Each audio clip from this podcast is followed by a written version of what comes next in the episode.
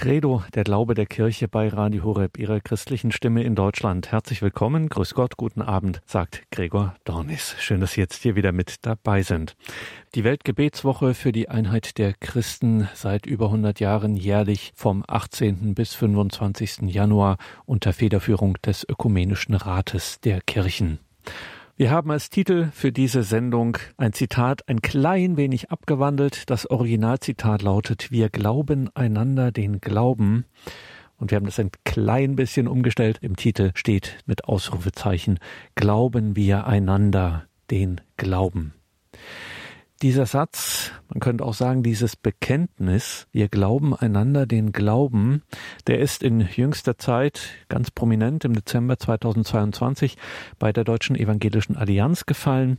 Und maßgeblich dafür mitverantwortlich ist Ulrich Eggers. Und mit dem sprechen wir heute. Mit Ulrich Eggers, dem evangelischen Pastor, dem Verleger, dem Publizisten, dem Medienmacher und Bestsellerautor Ulrich Eggers, unter anderem erster Vorsitzender von Willow Creek, Deutschland. Was genau das ist, darüber sprechen wir hier noch. Ulrich Eggers, der Leiter der Lebensgemeinschaft Weggemeinschaft e.V., Gründer unter anderem der Zeitschrift Aufatmen, lange Jahre bei der Stiftung Christliche Medien, besser bekannt unter der Abkürzung SCM, ganz an vorderster Stelle mit dabei. Das Thema Einheit der Christen für die wir in dieser Gebetswoche jedes Jahr beten. Das Thema Einheit der Christen, das ist so eines der großen Lebensthemen von Ulrich Eggers und ich hatte Gelegenheit mit ihm im Dezember 2023 darüber zu sprechen, über die Einheit der Christen, die Mission der Christen, wenn man so will, den lebendigen Glauben, das Zeugnis, wie wir auch sagen.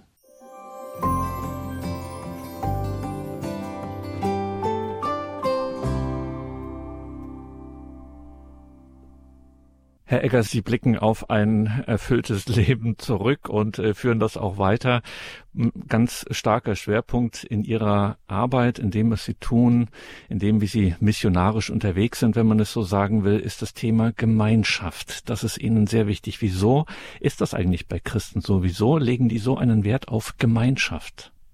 Ich glaube, wir müssen erstmal begreifen, dass die Kirche immer ein Wir ist. Das ist ja heute manchmal ein Problem, dass man alles so individualisiert sieht, dass die Welt sich um mich dreht und alles äh, sozusagen vom Ich ausgeht.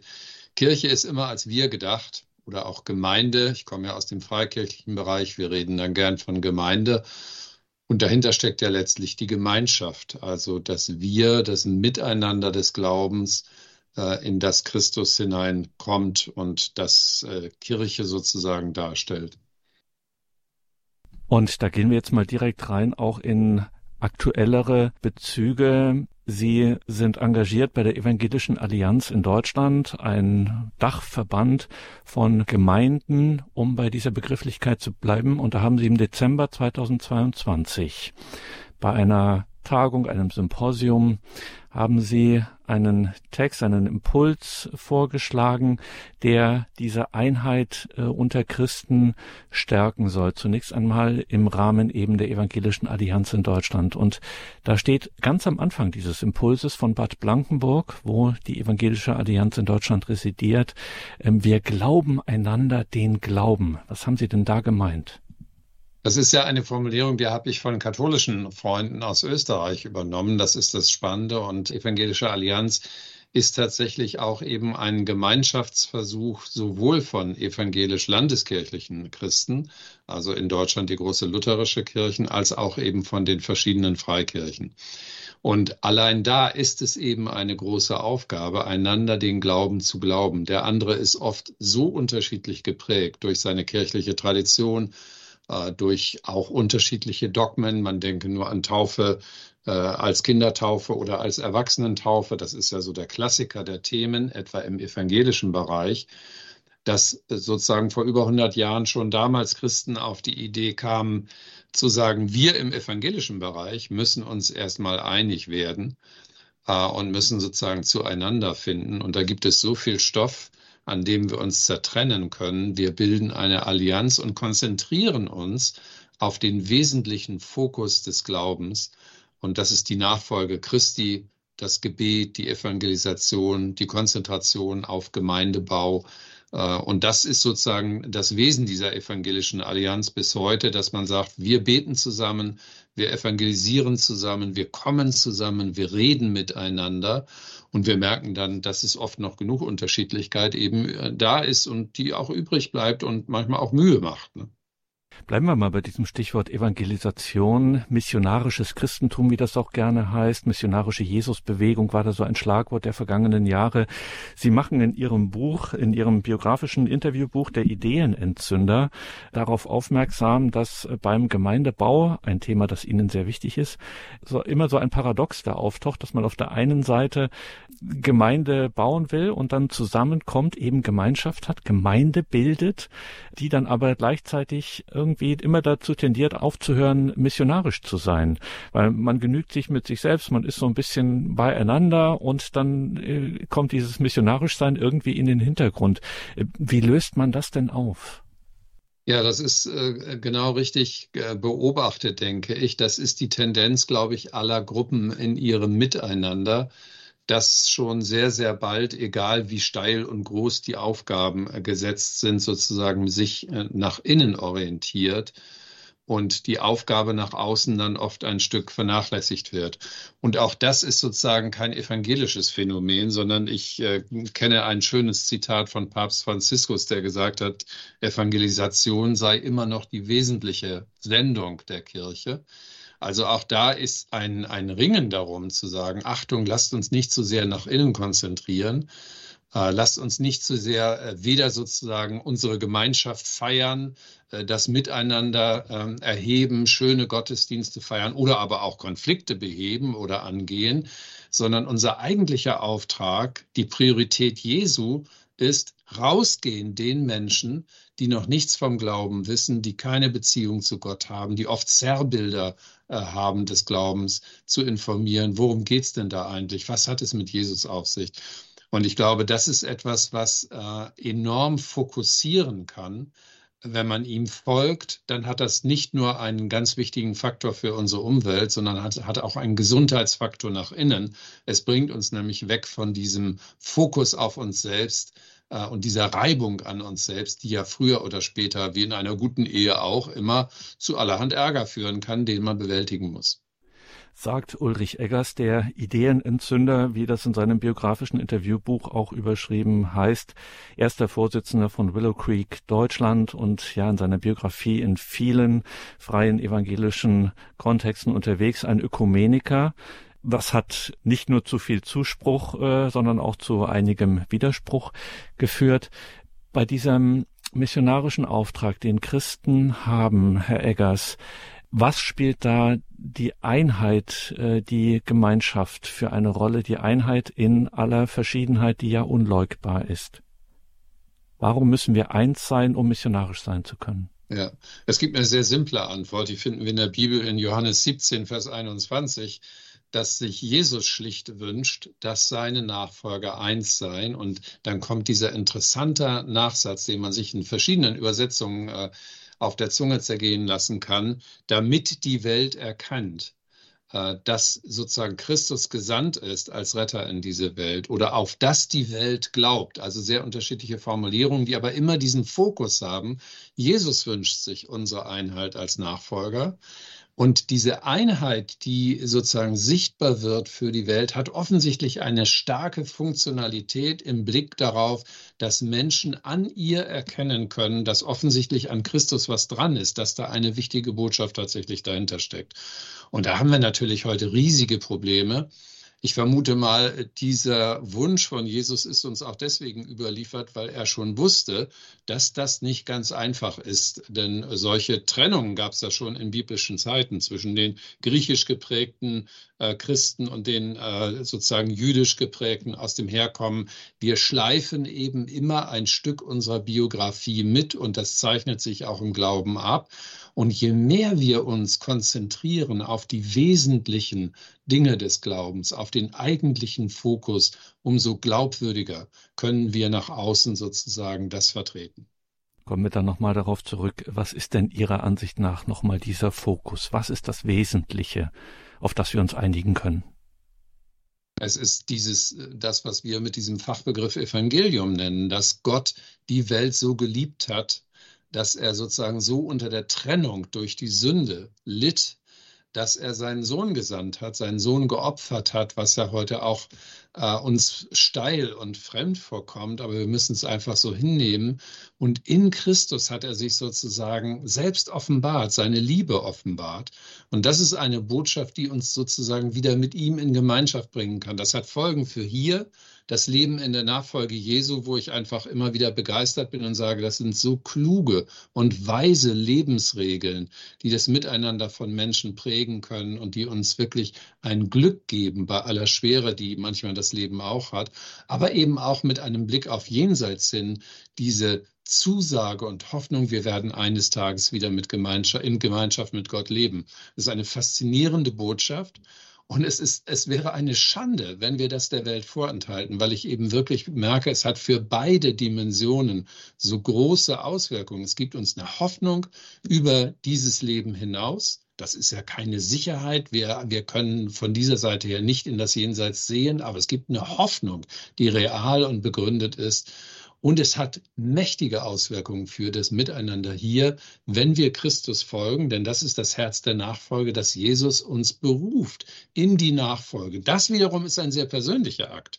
Äh, er ruft mich persönlich heraus und sagt, folge mir nach, äh, tu das, was ich vorlebe, imitiere das, was ich gesagt habe und du wirst berufen in eine Gemeinschaft mit anderen Christen äh, und ihr seid gemeinsam unterwegs und das ist etwas Starkes, etwas Zeichenhaftes, etwas Großartiges. Sagt Ulrich Eggers, evangelischer Christ, sein Leben lang auch in der missionarischen Arbeit Bewegung tätig, unter anderem als in der Medienarbeit äh, an vorderster Stelle war er da bei der Stiftung Christliche Medien. Er ist erst der Vorsitzende von Willow Creek, einer äh, freikirchlichen, äh, überkonfessionellen oder überdenominationellen Bewegung. Kommen wir gleich auch noch drauf zu sprechen. Und eines ihrer gemeinschaftlichen missionarischen Engagements ist die Weggemeinschaft, wie das bei Ihnen heißt, Wort des Lebens. Da gibt es auch den durchaus bekannten Dünenhof, ein Tagungshaus, das Sie haben, wo Sie auch ähm, verschiedentliches ähm, veranstalten. Wie macht sich denn so etwas äh, auch bei Ihnen konkret dann bemerkbar, wenn Sie zum Beispiel so eine Seminararbeit an diesem Dünenhof äh, bei Ihnen Cuxhaven äh, anbieten? Können Sie da missionarisch tätig sein? Und wenn ja, wie? Ja, ich, ich muss erstmal in Ihrer Frage noch ein, eine kleine äh, Verdeutlichung äh, ansetzen, weil sonst man sich das vielleicht auch ein Stück falsch vorstellt. Ich bin ganz normaler freikirchlicher Christ, gehöre zum Bund Freier Evangelischer Gemeinden, bin dort, habe auch Pastorenstatus, bin mittlerweile im Ruhestand. Aber privat und persönlich bin ich neben meiner Mitgliedschaft in einer Gemeinde hier vor Ort, wo unsere Kinder hingehen, äh, wo wir die Gemeinschaft im Großen erleben, sozusagen in einem äh, ja, im Grunde Lebensgemeinschaftsprojekt aktiv. Das nennt sich Weggemeinschaft. Wir haben uns äh, Mitte der 80er Jahre getroffen mit äh, Studenten zusammen, haben gesagt, wir möchten den Glauben noch intensiver leben. Wir möchten es noch ganzheitlicher tun. Wir möchten, dass es unser ganzes Leben durchzeichnet. Sozusagen nicht nur Sonntagsgottesdienst und ein paar Funktionen, sondern wir möchten intensiv in der Nachfolge leben. Und wir haben dann uns umgeguckt nach einem gemeinsamen Haus, in dem wir leben können. Das waren auch sehr romantische, idealistische Vorstellungen. Da ist vieles auch den Bach runtergegangen, wo man merkt, naja, das war mehr äh, die 80er Jahre mit ihren Flower Power Gemeinschaftsvorstellungen. Aber der Kern war da auch immer Leute, die sich zu Jesus bekennen, die ihm nachfolgen wollen. Wir haben da gemeinsam ein Haus gekauft als Verein das ist dieser Dünenhof, den wir mittlerweile auch abgegeben haben an unsere Nachfolgeorganisation, in der wir auch Mitglied sind. Aber das Herz ist, dass wir in diesem Dünenhof hat etwa 300 Übernachtungsplätze einladen, sowohl zu jugendmissionarischen Veranstaltungen, tolle Kindercamps und Teenager-Camps, aber auch Familienwochen, als auch zu Tagungen, wo es um geistliche Erneuerung geht. Denn das ist der Kern, den wir so für uns erkannt haben. Man startet als Christ, man ist auch engagiert, aber man kann immer wieder auch heimlich oder auch offensichtlicher die Bindung an Christus verlieren. Diese erste Liebe, von der die Bibel spricht. Glaube kann man ja auch sehr ideologisch sehen. Dann ist es ein großer Satz von Richtigkeiten, die ich versuche zu erfüllen, aber es hat mehr was Religiöses, ein Ableisten von Dingen äh, einer Überzeugung. Wir haben erkannt, es ist so super wichtig, immer wieder persönlich sich an Christus festzumachen. Jemand hat mal gesagt, einer unserer Mentoren, im Grunde muss man sich jeden Tag neu zu Christus bekehren, muss nicht im theologischen Sinne, äh, so wie man sich jeden Tag zu seiner Frau neu bekehren muss. In diesem Sinne, ich stehe morgens auf und ich sage, ja, ich liebe dich. Ja, ich werde dir treu sein. Ja, ich bin bei dir. Ja, Christus, ich will dir nachfolgen. Mir sind äh, die Dinge, die du gesagt hast, für mein Leben wichtig. Und in diesem Sinne immer wieder eine geistliche Erneuerung zu erleben, das war Kern unserer Aufgabe, die wir auch heute noch immer wieder in Tagungen machen, wo wir Leute einladen und einfach gute biblische Inhalte verkünden und immer wieder auch versuchen, Menschen in diese Christusnähe zu führen, ins Gebet, in eine Erneuerung ihres Glaubens.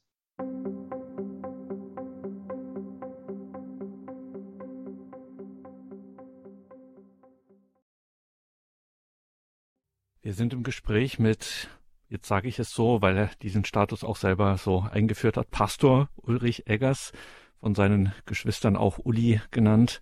Ulrich Eggers, freier evangelischer Christ, sich neu zu Christus bekehren. Das haben Sie auch prominent äh, noch einmal in einem Impuls Ulrich Eggers äh, vorgetragen bei der Evangelischen Allianz in Deutschland im Dezember 2022. Und äh, da haben Sie auch gesagt, in diesem Impuls von Bad Blankenburg, Dezember 2022, wir bekehren uns täglich neu zu Christus sagen uns von Polarisierung und Negativimpulsen in uns los. Also Stichwort Einheit, auch ein Thema unseres Gesprächs hier. Und dann sagen sie, wir bekehren uns genauso täglich neu zu Christus in dem anderen. Was haben Sie denn da gemeint? Wir leben ja in Zeiten, die enorm von Polarisierung geprägt sind. Und wenn ich dieses Bild aufnehme, wir können sozusagen jeden Tag starten mit diesem Fokus auf Jesus, mit dem Fokus auf meine persönliche Nachfolge, auf der Treue zu Christus umzusetzen. Oder wir können starten, indem wir sozusagen uns die neuesten Nachrichten von den verschiedenen Kampffronten an, auf, äh, ansehen. Und da gibt es ja Themen von Homosexualität über Genderfragen, die Missbrauchsfragen in der Kirche, theologische Streitigkeiten. All das wird ja in den sozialen Medien oder auch in den allgemeinen Medien ständig thematisiert und ich gehöre mit Sicherheit zu irgendeiner der Gruppen. Ich bin entweder eher liberal geprägt oder eher konservativ geprägt oder ich bin vielleicht auch in der schweigenden Mitte. Auf jeden Fall sozusagen starte ich in meinen Tag hinein mit diesem, ich lasse mich erregen von links oder rechts oder ich bin vielleicht auch gleichgültig. Und ich möchte dagegen eben sagen, auch da gilt es sozusagen in einen Tag hinein zu starten. Und jetzt darf man das nicht zu sehr überhöhen. Ich äh, mache da auch nicht jeden Morgen äh, große Veranstaltungen, sondern will nur sagen, es ist eine Haltungsfrage, in den Tag hinein zu starten mit dieser Unterstellung, der andere im Glauben, der mir begegnet. Auch er will Christus folgen. Auch er sozusagen hat diese persönliche Beziehung. Auch er gibt sein Bestes in ihr. Und zu diesem Christus in ihm, der ja mein Christus ist, der ja unverfügbar ist, dem wir gemeinsam nachfolgen, auch zu dem will ich mich bekehren. In diesem Sinne davon will mich erinnern daran, dass der andere auch diesen Wesenskern hat, der auch mir zentral wichtig ist. Das bindet uns dann wiederum zusammen und sozusagen entfernt uns ein Stück weit von dem, was hat er da wieder gesagt, was haben die da wieder gesagt. Das ist eine Falle unserer Tage, dass wir uns so sehr polarisieren lassen von diesen steilen Aussagen beider Seiten, wo ja auch wirklich viel Schräges passiert, über das man sich erregen kann, wenn man nicht immer wieder zurückfällt auf Christus, als Kern der Dinge und sagt, ihm folge ich. Und er hat unter anderem gesagt, liebt eure Feinde. Und äh, meine christlichen Schw Geschwister sind mit Sicherheit nicht meine Feinde. Und äh, deswegen kann ich viel Mühe aufwenden, mindestens auch sie lieb zu haben, so wie ich meine Feinde lieb haben sollte. Sie haben dafür auch ein sehr eindrückliches Bild gebraucht. Das hängt mit einer Ikone in der Hagia Sophia zusammen. Sie müssen uns das nochmal erklären, was Sie da äh, beschrieben haben.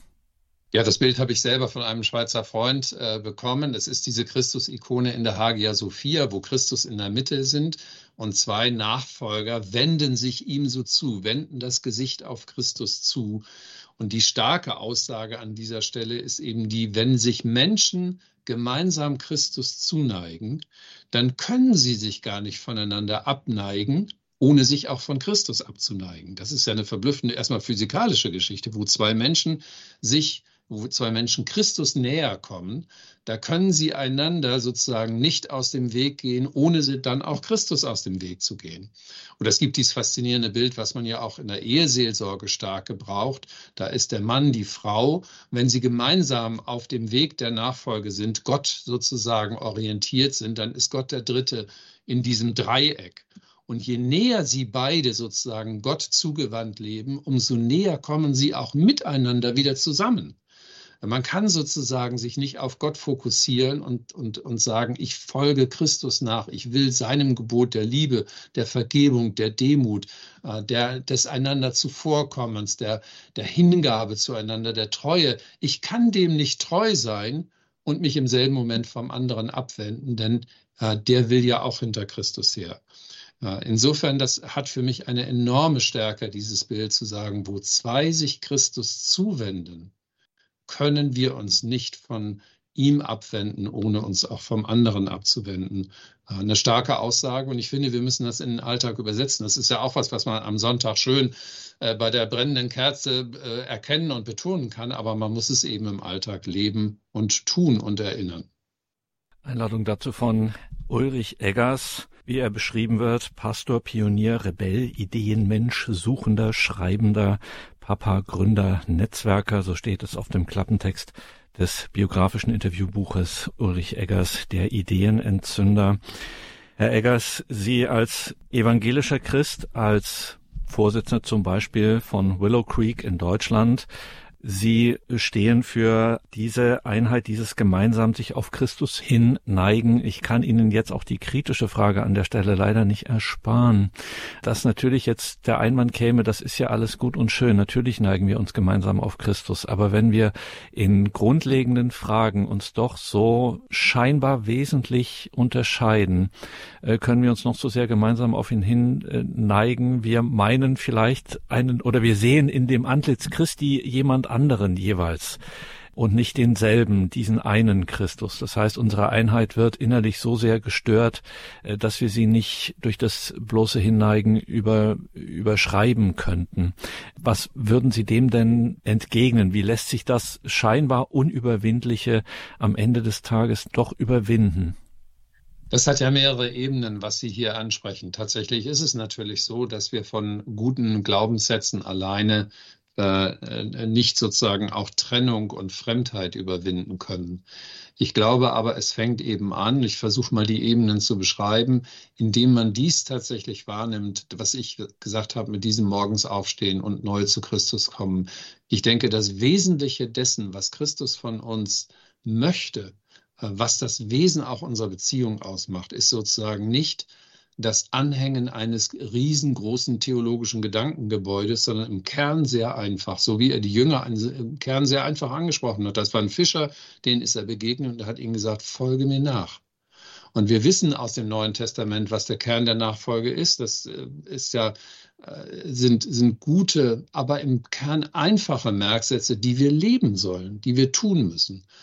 Und ich glaube, wenn dies wirklich Wesenskern dessen ist, was unseren Tag bestimmt, dann werden wir anders aufeinandertreffen in unserer Unterschiedlichkeit. Ja, die besteht, ganz klar, die besteht, aber es ist eine Frage der Herzenshaltung, wie ich mit ihr umgehe. Ich kann sozusagen meinen Blick lenken auf das, was uns gemeinsam ist. Das ist diese Priorität Christi, etwa in der Evangelisation, die persönliche Nachfolge, sicherlich auch eine, eine gute Ethik der Nachfolge, äh, von Treue bis Demut, von Liebe bis äh, gute Werke zu tun.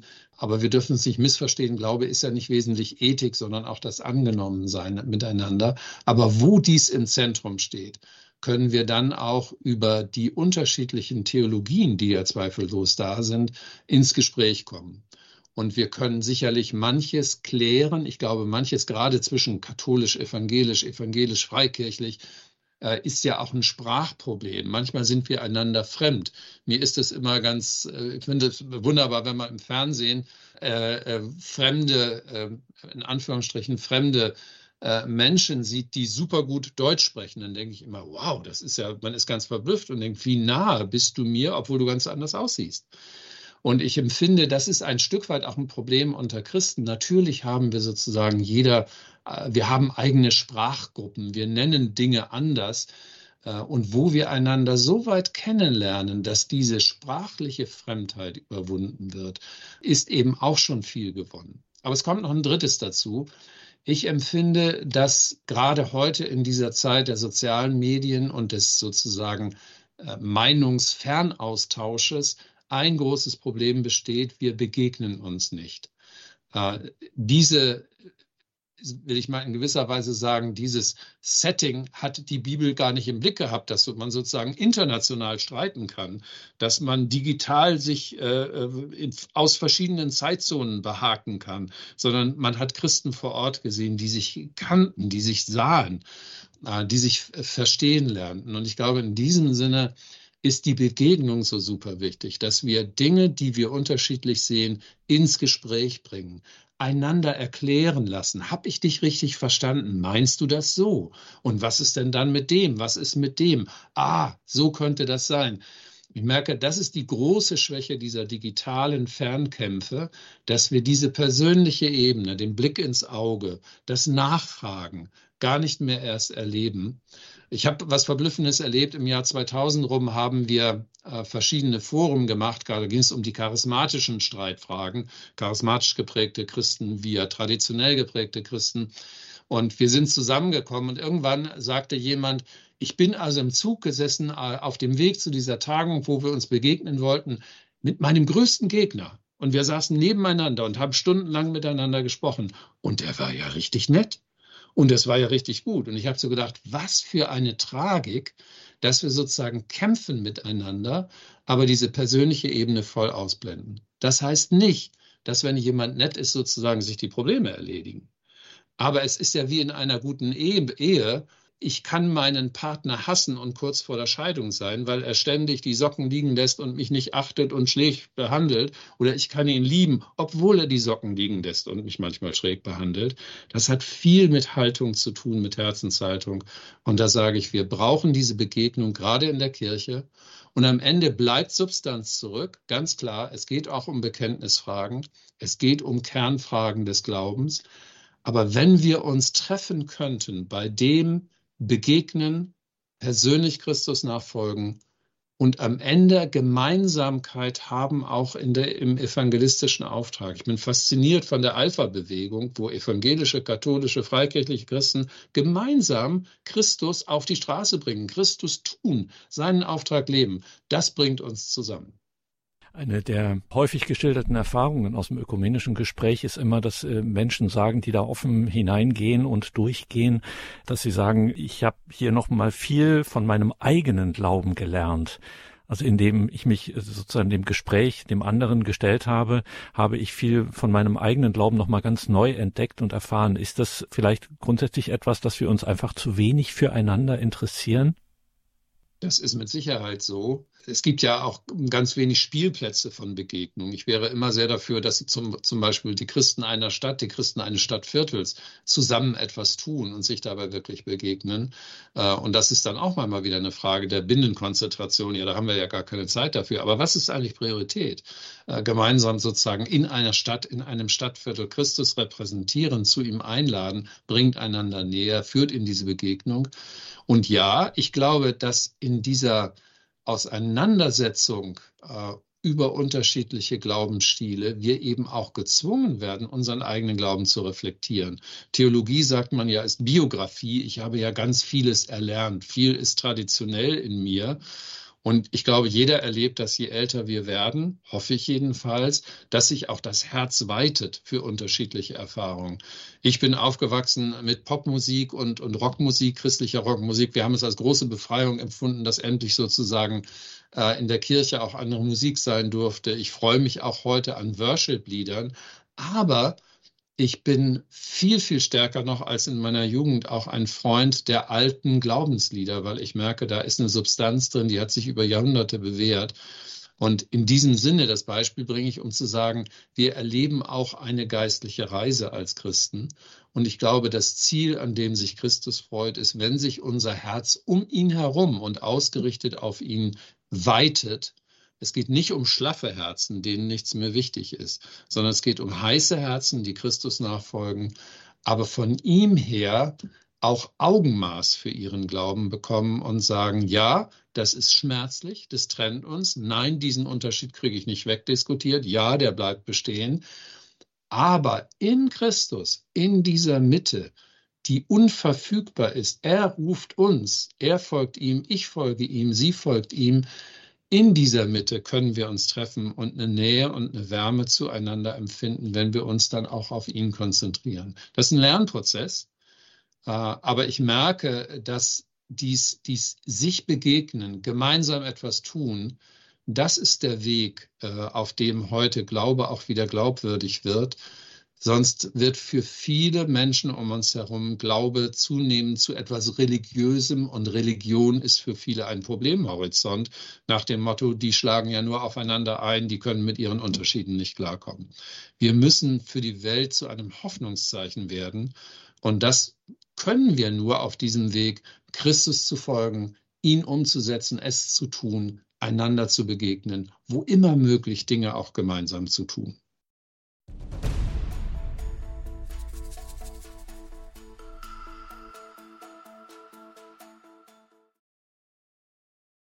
Wir sprechen hier ökumenisch bei Radio Horeb, Ihrer christlichen Stimme in Deutschland, tun das mit Ulrich Eggers, freie evangelische Gemeinde, Weggemeinschaft, lange Jahre bei der Stiftung Christliche Medien an vorderster Führungsposition unterwegs, erster Vorsitzender von Willow Creek in Deutschland, Österreich, Schweiz. Herr Eggers, in der Einheit Zeugnis geben in dem gemeinsamen das Herz an Christus hangen sozusagen, ähm, äh, Zeugnis für ihn geben und Menschen zu Jesus einladen. Wie mache ich das? Helfen Sie uns. Wie lade ich zu Jesus ein? Ich glaube, es beginnt, oder man muss vielleicht auch da wieder trennen zwischen dem Wir des Glaubens, also zwischen dem, was wir als Kirche, als Gemeinde, als Gruppe tun und zwischen dem, was ich tun kann. Ich fange mal bei mir an. Es fängt sicherlich einfach persönlich an, damit äh, glaubwürdig Christus nachzuahmen, ihm ähnlich zu werden. Und das ist einfach, ja, ich, ich bin hoffentlich ein nahbarer Nachbar. Ich bin ein Nachbar, der die Augen offen hat für die Nöte äh, unserer Umwelt. Wir haben äh, jemand hier zum Beispiel gegenüber wohnen, wo wir wissen, der hat manche persönliche Nöte, wo wir versuchen einfach ihm immer wieder zu helfen, nahe zu sein. Und das hat ja nichts damit zu tun, dass er deswegen sofort sozusagen sich zu unserem Glauben bekehrt oder Christus kennenlernt. Aber es hat etwas damit zu tun, dass Menschen in uns Leute entdecken, die beten. Äh, wir laden ihn ein, der ist bei uns zum Mittagessen. Es war bewegend. Wir haben diesen Nachbarn, ich kann das nur mal so persönlich erzählen, eingeladen zum Essen, haben dann gesagt, dürfen wir beten am Anfang? Ja, gerne dürfen Sie beten. Und wir haben für ihn auch gebetet. Und am Ende brach er sofort in Tränen aus. Und wir merken, wie viel Last ist auf diesem Leben. Was, was ist da für eine Sehnsucht da? Man kann das nicht sofort helfen, wenn jemand in einer zerbrochenen Ehe lebt oder wenn er sich nach Menschen sehnt, aber man kann eben deutlich machen, hey, da drüben wohnen Leute, die haben irgendwas mit diesem Christus zu tun, die haben irgendwas mit einer Gemeinde, mit dem Glauben zu tun und ich erlebe sie als gut und verlässlich. Das empfinde ich schon mal als eine, einen, einen ersten Weg. Natürlich kann es dann weitergehen, dass man diesen Menschen auch einfach zu Gottesdiensten einlädt, zu speziellen Veranstaltungen, vielleicht einen Hauskreis findet, vielleicht zu gemeinsamen Aktivitäten. Ähm, das ist uns auch schon gelungen. Ich kann das einfach nur so hier erzählen. Ähm, das wird sicherlich dann nicht sofort jeden Sonntag passieren. Es ist ja auch nicht, es geht nicht um Vereinsdenken nach dem Motto, wir müssen ein Mitglied kriegen und so. Das ist ja überhaupt nicht die Ebene.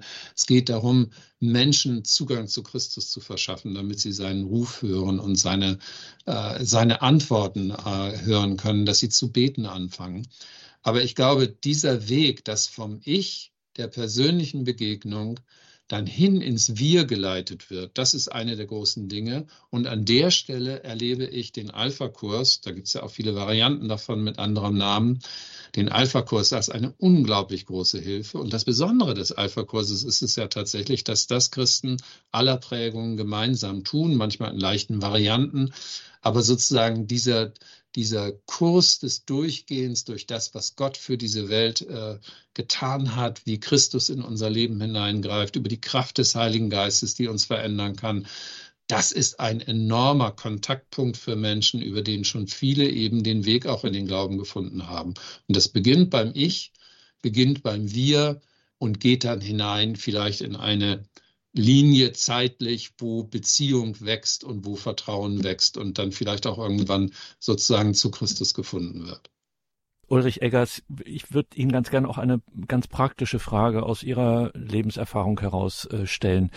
Sie haben in Ihrem Leben, wie man auch im Buch der Ideenentzünder nachlesen kann, äh, viel gestartet und vieles ist dann auch mal liegen geblieben oder Sie haben es dann noch abgegeben etc. Ich will mal auf das Stichwort Scheitern kommen. Viele, es gibt viele tolle Ideen, die man hat und dann startet man das, so ein kleines missionarisches Projekt, sagen wir ruhig Alpha-Kurs zum Beispiel und irgendwie funktioniert's nicht, irgendwie wird nichts draus. Wie gehe ich denn mit solchem Scheitern dann auch äh, um? Das geht vielen oft sehr nahe, stellt man fest. Ja, Scheitern gehört äh, schlicht zum Leben und das ist natürlich eine Dimension, die leicht auch mal ausge ausgeblendet wird, wenn man über Programmatisches redet, so wie wir gerade, oder über Projekte. Scheitern gehört zu jedem Leben. Äh, unser Leben ist geprägt worden zum Beispiel davon, dass äh, unser erstes Kind gestorben ist. Das hat enorm etwas mit unserem Glauben gemacht. Auf einmal begreift man, dass Kinder nicht verfügbar sind. Äh, man begreift, dass äh, so eine Beziehung, die traditionell zu Christus gewachsen ist, auf einmal in den Prüfstand kommt und sowas hält noch. Wir gehen alle durch Krisen mit Projekten, auch mit dem Leben. Und natürlich haben wir heute gerade in der Kirche allgemein vielen Gemeinden, vielleicht auch manche persönliche äh, Erfahrungen so durch Corona, durch diese vielen Krisen einfach auch eine Zeit, wo wir ausgebrannt sind, wo eine Müdigkeit da ist. Vielleicht auch ein Zweifel daran, lohnt sich das alles? Äh, vor Corona ist doch alles äh, einigermaßen gut gelaufen. Jetzt ist alles so mühsam und ich selbst bin vielleicht körperlich angeschlagen.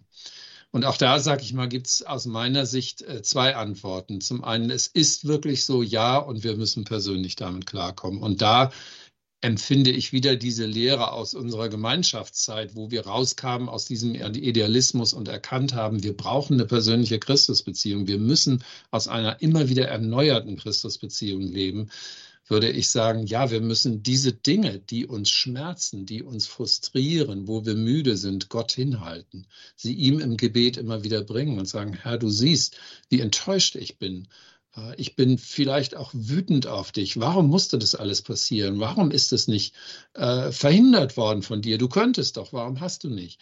Wir müssen diese Dinge Gott hinhalten, damit sozusagen in der Aufrichtigkeit vor ihm auch wieder Heilung einsetzen kann. Das ist ein persönlicher Prozess. Und ich glaube, wir können aber auch gemeinschaftlich etwas tun. Das ist der Grund, warum ich mit dieser Willowkrieg-Bewegung unterwegs bin, die in Deutschland, Österreich und der Schweiz Gemeinde erneuern möchte. Auch das beginnt sozusagen mit diesem seelsorglichen Impuls, uns Gott zuzuwenden einander auch zu trösten, seelsorglich aufzubauen, die Erfahrungen der anderen hören. Oft ist es ja so, dass andere eine ganz ähnliche Lebenskurve, Lebenserfahrung haben wie ich, nur zu einer anderen Zeit. Und das kann mich enorm trösten und aufbauen. Ach, dir ist es auch so gegangen. Ach, so bist du da rausgekommen. Oh, das könnte für mich ein Hoffnungszeichen sein. Aber das eben auch im Blick auf unsere Gemeinden, auf Aktionen, die wir vielleicht wieder neu starten können.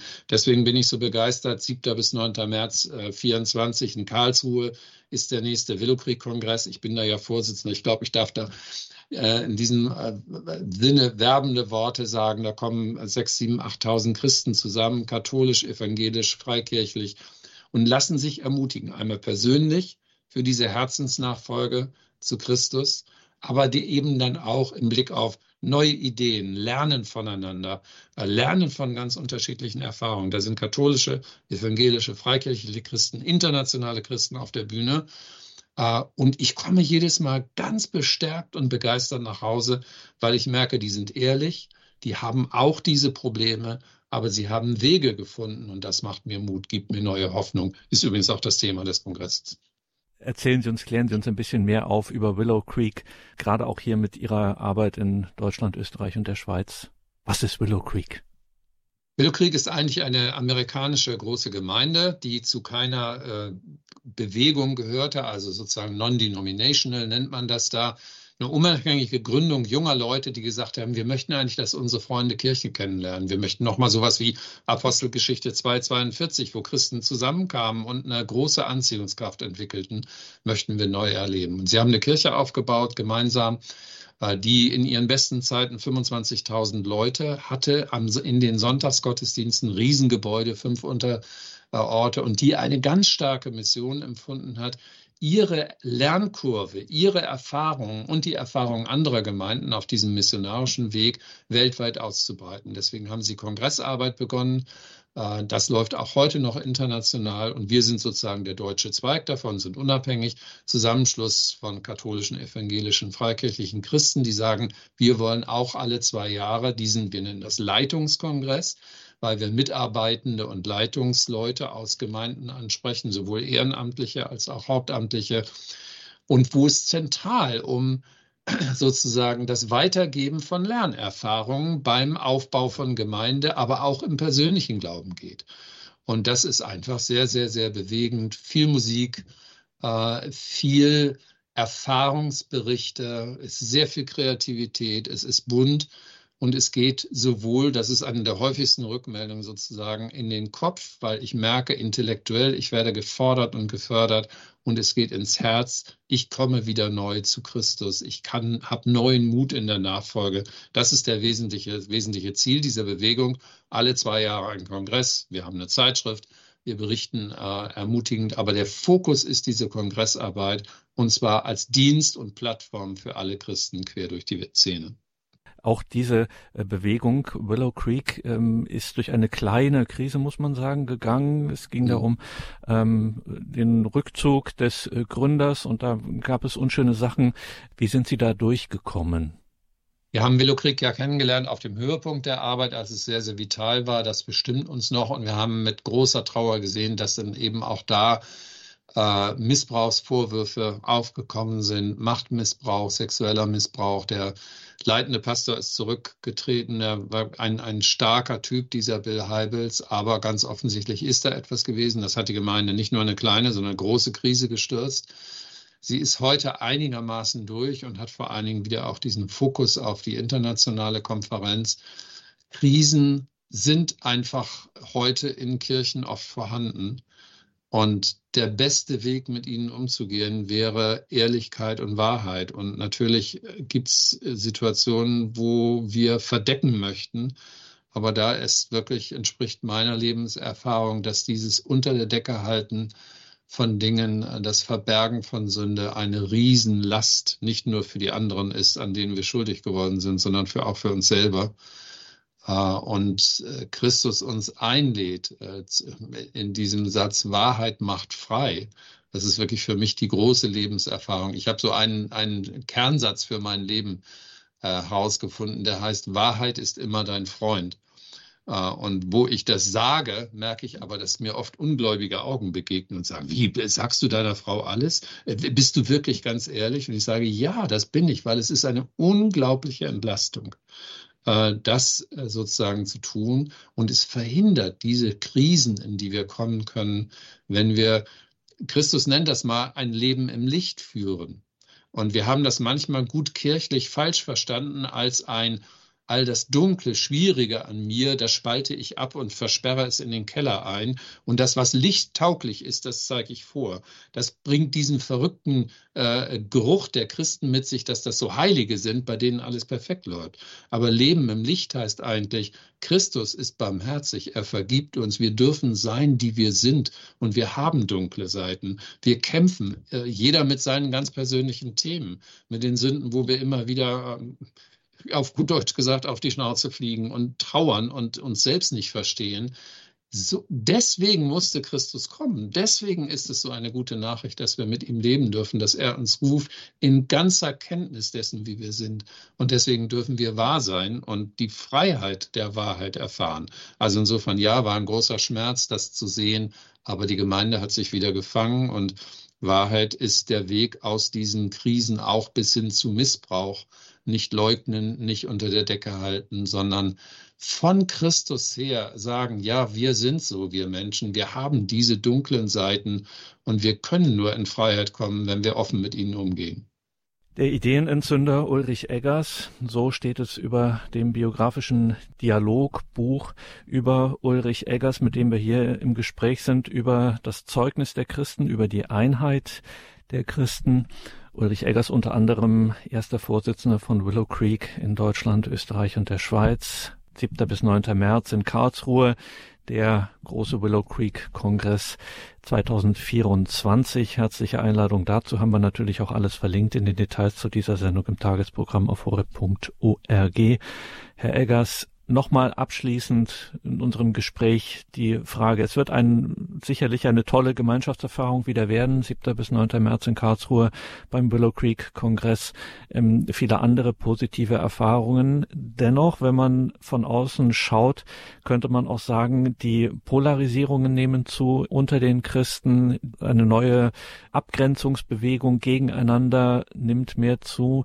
Wie ist es denn aus Ihrer Sicht, äh, wie blicken Sie in die Zukunft? Sind Sie ein Optimist oder sind Sie da eher pessimistisch, was die Einheit und das Zeugnis der Christen heutzutage in unseren Breitengraden angeht? Ich bin offensichtlich geborener Optimist. Das ist mir jetzt erstmal in die Wiege gelegt und das äh, nehme ich auch einfach mal mit als, als Grundstimmung. Aber ich will es dennoch differenzieren. Ich würde äh, schlicht sagen, da wo uns das gelingt, Christus nachzufolgen, Christus zu tun, uns darauf zu fokussieren, dies in den Kern zu nehmen, können wir hoffnungsvoll sein. Das ist der Grund und auch meine Lernerfahrung von Willow Krieg als dieser großen Plattform, auf der Christen aller Traditionen zusammenarbeiten, dass es dort geht. Und natürlich reden wir dort nicht über unser Verständnis von Homosexualität oder über die Dringlichkeit des Kampfs oder das Verständnis von Genderfragen. Das steht dort nicht im Zentrum. Darf man darüber reden? Ja. Darf man diese Probleme ernst nehmen? Ja. Ich bin nicht da, dass ich sage, das ist alles nicht so wichtig. Doch, wir dürfen darüber streiten, aber in einem angemessenen Rahmen und möglichst in der Begegnung. Und deswegen macht mir das so Hoffnung, da wo Christen evangelistisch aktiv sind, ihren Glauben beanspruchen, denn das kostet mich ja Mut, Christus nachzufolgen, tapfer auch mal die, die Fahne aufzuziehen und zu sagen, nee, das sehe ich anders. Nein, hier tue ich nicht mit. Äh, nein, das, da habe ich eine Meinung dazu. Das kostet Mut. Diese Kraft sozusagen gemeinsam auch dann äh, zu schürzen und vorwärts zu bringen, zu sagen, in der Begegnung miteinander werde ich ermutigt, in dieser Gemeinschaft derjenigen, die Christus nachfolgen, überwinde ich die Fremdheit. Wo das passiert, da bin ich hoffnungsvoll. Wo Kirche sich auf ihre Buchstaben zurückzieht und um Buchstabendeutungen kämpft, habe ich nicht so viel Hoffnung, weil ich fürchte, dass wir unter diesem Kampf, der dann niemals aufhören wird, das erleben wir ja seit 2000 Jahren so, sozusagen diese Mitte Christus allzu leicht verlieren, es nicht mehr tun, sondern nur noch für richtig halten, aber gerade beschäftigt sind mit Kampf.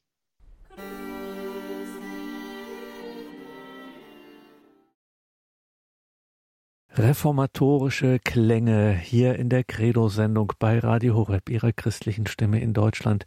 Christe, der du bist, Tag und Licht, vor dir ist, Herr, verborgen nichts, du väterliches Lichtes Glanz, lehr uns den Weg der Wahrheit ganz. Vertreib den schweren Schlaf, Herr Christ, dass uns nicht schad des Feindes List, das Fleisch in Züchten reine sei, so sind wir mancher Sorgen frei. Beschirmer, Herr der Christenheit, dein Hilf allzeit sei uns bereit, hilf uns, Herr Gott, aus aller Not durch dein heilig fünf Wunden rot.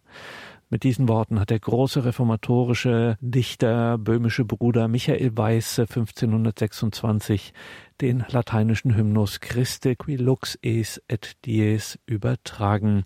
Das hat natürlich einen Anlass, nämlich unser heutiges Gespräch mit Ulrich Eggers, evangelischer Pastor, Verleger, Medienmacher, Publizist, Bestsellerautor, unter anderem erster Vorsitzender von Willow Creek Deutschland. Dieses Gespräch aufgezeichnet im Dezember 2023 hier zur Gebetswoche der Einheit der Christen in der Credo-Sendung bei Radio Horeb.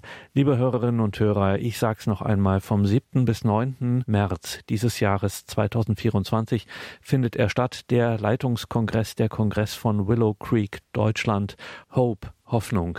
Das steht über diesem überkonfessionellen, wirklich ökumenischen Kongress. Vielleicht möchten auch Sie dorthin. Wir auf jeden Fall von Radio Horeb werden dorthin fahren. Wir haben dort einen eigenen Stand. Wir lassen uns das nicht entgehen. Wenn auch Sie sich dafür interessieren, schauen Sie in die Details zu dieser Sendung im Tagesprogramm auf horeb.org. Starke Vorträge internationaler Topspeaker, Neubelebung des Glaubens, Vernetzung mit anderen Gemeinden, begeisternde Kongressatmosphäre, 7. bis 9. März, der Leitungskongress von Willow Creek in Karlsruhe. Wie gesagt, haben wir alles verlinkt in den Details zu dieser Sendung im Tagesprogramm auf horeb.org und haben wir natürlich auch zu den Büchern von Ulrich Eggers verlinkt, zum Beispiel zu dem biografischen Dialogbuch Der Ideenentzünder Ulrich Eggers im Gespräch mit seinem Freund und Kollegen Thomas Herry von der Treue im Großen, mutigen Entscheidungen und dem Glauben am Montag. Ulrich Eggers, Thomas Herry, der Ideenentzünder. Dieses und viele weitere Bücher von Ulrich Eggers haben wir, wie gesagt, verlinkt in den Details zu dieser Sendung im Tagesprogramm auf horeb.org. Danke Ihnen allen fürs Dabeisein. Beten Sie besonders in dieser Gebetswoche für die Einheit der Christen, aber auch darüber hinaus beten Sie für die Einheit der Christen, für das starke Zeugnis in diesen Zeiten. Die Welt braucht dieses Zeugnis der Christen so dringend in diesen Tagen. Hier folgt jetzt um 21.30 Uhr die Reihe Nachgehört. Alles Gute und Gottes reichen Segen wünscht ihr Gregor Dornis.